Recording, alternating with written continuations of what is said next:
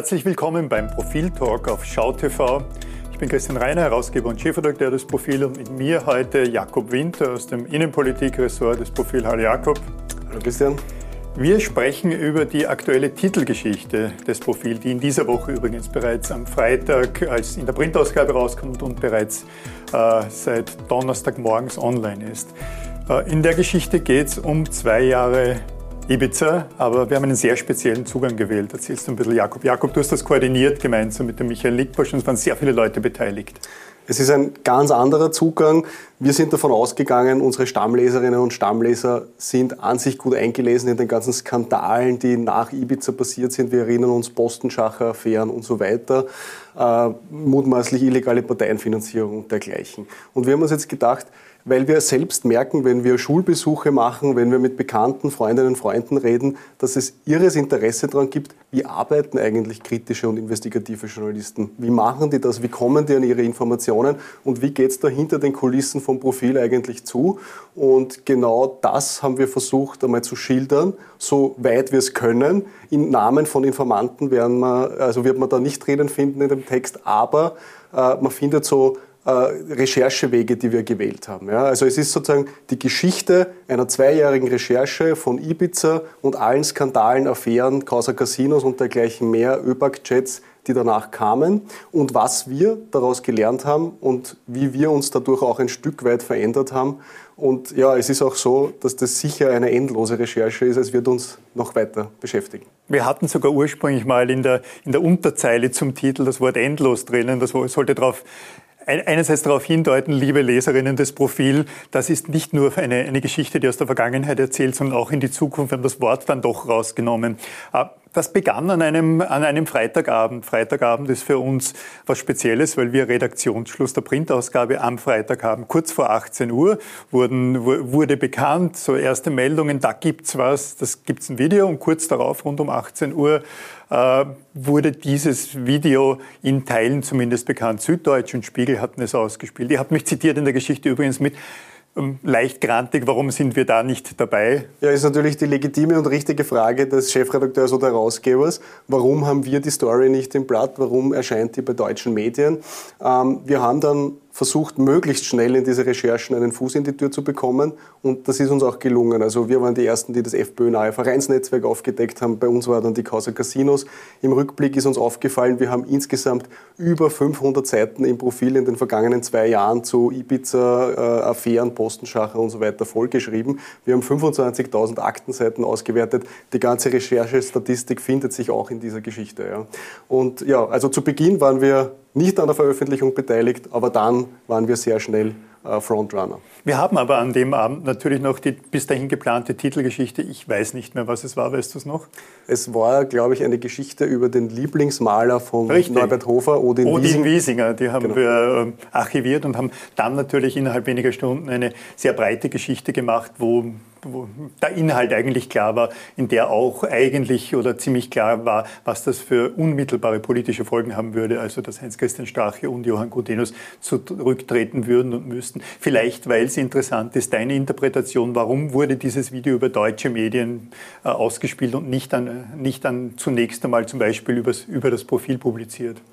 Der Weg von Informanten ist immer äh, sehr unergründlich natürlich. Wir wissen das bis heute nicht. Wir wissen ja auch bis heute nicht, das sind ja viele offene Fragen, ne? bis hin zu dem Punkt, dass wir nicht wissen, hat es einen Auftraggeber potenziell für dieses Video gegeben? Ist da Geld geflossen potenziell? Ähm, was wir schon glauben, den Kolleginnen und Kollegen von Spiegel und Süddeutsche, dass sie kein Geld bekommen haben, aber es ist ja trotzdem möglich, dass die Macher des Videos für das Werk Geld bekommen haben. Äh, es mag sein, dass sich die Macher dadurch eine größere internationale Debatte erhofft haben. Was ich nicht glaube, ist, wenn ein österreichisches Medium das gebracht hätte, dass das irgendwie kleiner verlaufen wäre. Also es hätte genauso das Ende der Bundesregierung zur Folge gehabt. Ich glaube auch nicht, was manchmal vermutet wurde, dass, dass die, die Produzenten des Videos befürchtet hatten, das wäre in Österreich aus irgendwelchen Gründen Eigentümer, Interventionen nicht in der Form äh, gespielt worden. Nein, ich bin ganz bei dir die, die, die Breite, aber auch den, den, den internationalen Klang hätte es gefunden.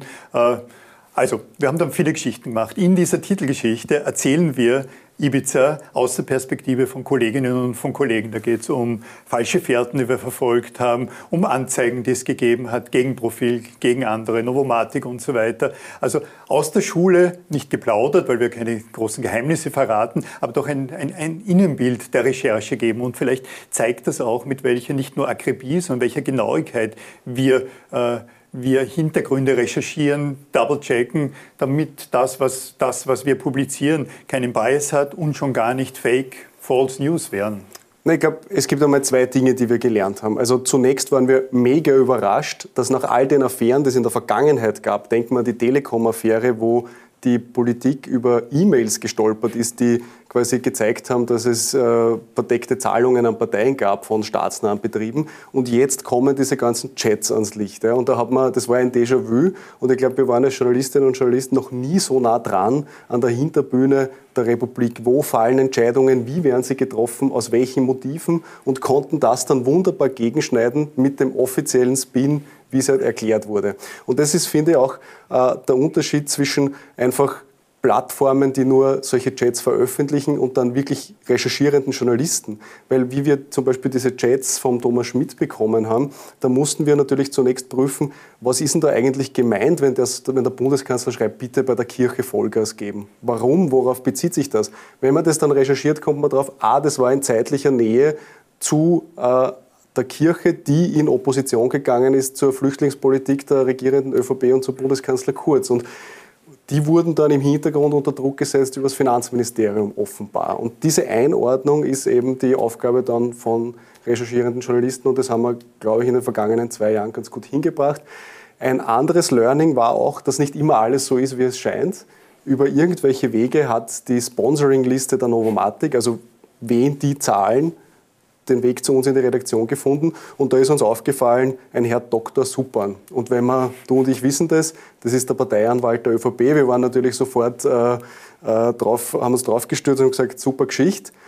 Dann fragen wir natürlich beim Betroffenen nach, das gehört sich dazu, Recheck, Doublecheck. Und der sagt, erstens einmal, ich bin Magister und zweitens nicht der Betreffende, also haben wir es nie geschrieben. Also auch solche Dead Ends der Recherche beschreiben wir in dieser Geschichte. Fehler haben wir nicht viele gemacht in den Jahren, jedenfalls nicht solche, die dann, die dann publiziert werden. Ganz ehrlich, mir fällt gerade keiner ein. Wir sind auch, sehr, wir sind auch oft vorsichtig. Manche, an, manche Medien wären vielleicht schnell, aber bei dieser Titelgeschichte sieht man eben, mit welcher Akribie und Professionalität gearbeitet wird. Auch oft im Rechercheverbund. Ich glaube, Michael Nickbasch, äh, neben Stefan Melicher, unser bekanntester investigativer Journalist, beschreibt, wie, wie es den Rechercheverbund mit, gemeinsam mit dem ORF, mit einer ehemaligen Mitarbeiterin des Profil und mit dem Standard und wie das funktioniert und dass dann Neid oder, oder Drängelei äh, nicht nur keinen Platz hat, sondern im Gegenteil, dass dann, wenn drei Medien sich addieren, dass mehr rauskommt, mhm. als wenn jeder Einzelne arbeiten würde. Also auch auch das so ein, so ein, so ein Missverständnis, glaube ich, manchmal bei Leserinnen und Lesern, äh, wie das funktioniert. Wir sind im Wettbewerb, aber wir gehen auch kollegial und fair miteinander um. Und gerade jetzt in Zeiten von Datenjournalismus oder bei so großen Aufgaben ist es wichtig, dass ein größeres Team zusammenarbeitet mit Spezialisten und Spezialistinnen. Absolut. Also ich habe es vorhin ein, äh, erwähnt, 25.000 Aktenseiten. Ja, die liest man nicht an einem Wochenende mal gar so schnell. Und da sind natürlich solche Rechercheverbünde einfach ein probates Mittel, um schneller voranzukommen. Es hat auch jeder verschiedene Fachexpertisen. Der eine kennt sich bei Glücksspiel aus, der andere bei, äh, öffentlicher, beim öffentlichen Vergaberecht. Und wenn man diese Seiten liest, wenn man ein geschultes Auge hat, stechen einem eher die Probleme sozusagen ins Auge. Ja, und da war so eine Recherchekooperation auf jeden Fall hilfreich. Ja, also es war, waren sehr spannende zwei Jahre und ich glaube, es wird uns auf jeden Fall noch länger beschäftigen. Und es ist ja auch so, dass ohne dieses Ibiza-Video Österreich heute ganz anders ausschauen würde.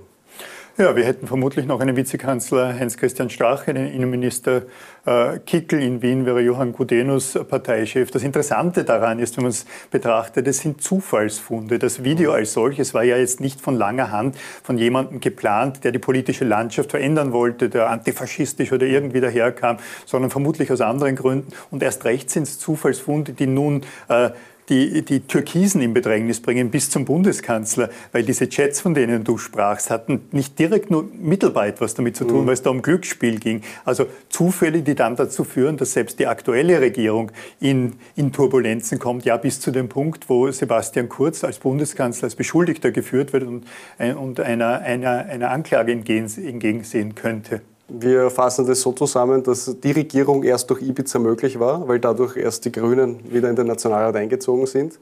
Und auch durch Ibiza, nämlich die Folgen von Ibiza, den Ibiza-Untersuchungsausschuss und du hast angesprochen, die potenzielle Falschaussage vom Bundeskanzler Kurz dann auch wieder zusammenbrechen könnte.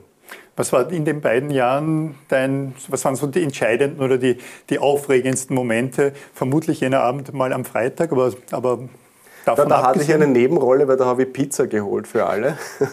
und es ist natürlich auch nicht so spannend, wenn man nur das abschreibt, Pizza was, Ibiza. Pizza Ibiza, was zunächst mal die, die anderen Kollegen von der Süddeutschen und dem Spiegel hatten.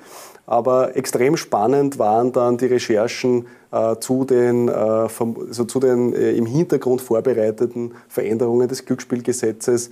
Äh, es war sehr spannend, die, Recherche zu, zum FPÖ-nahen Vereinsnetzwerk.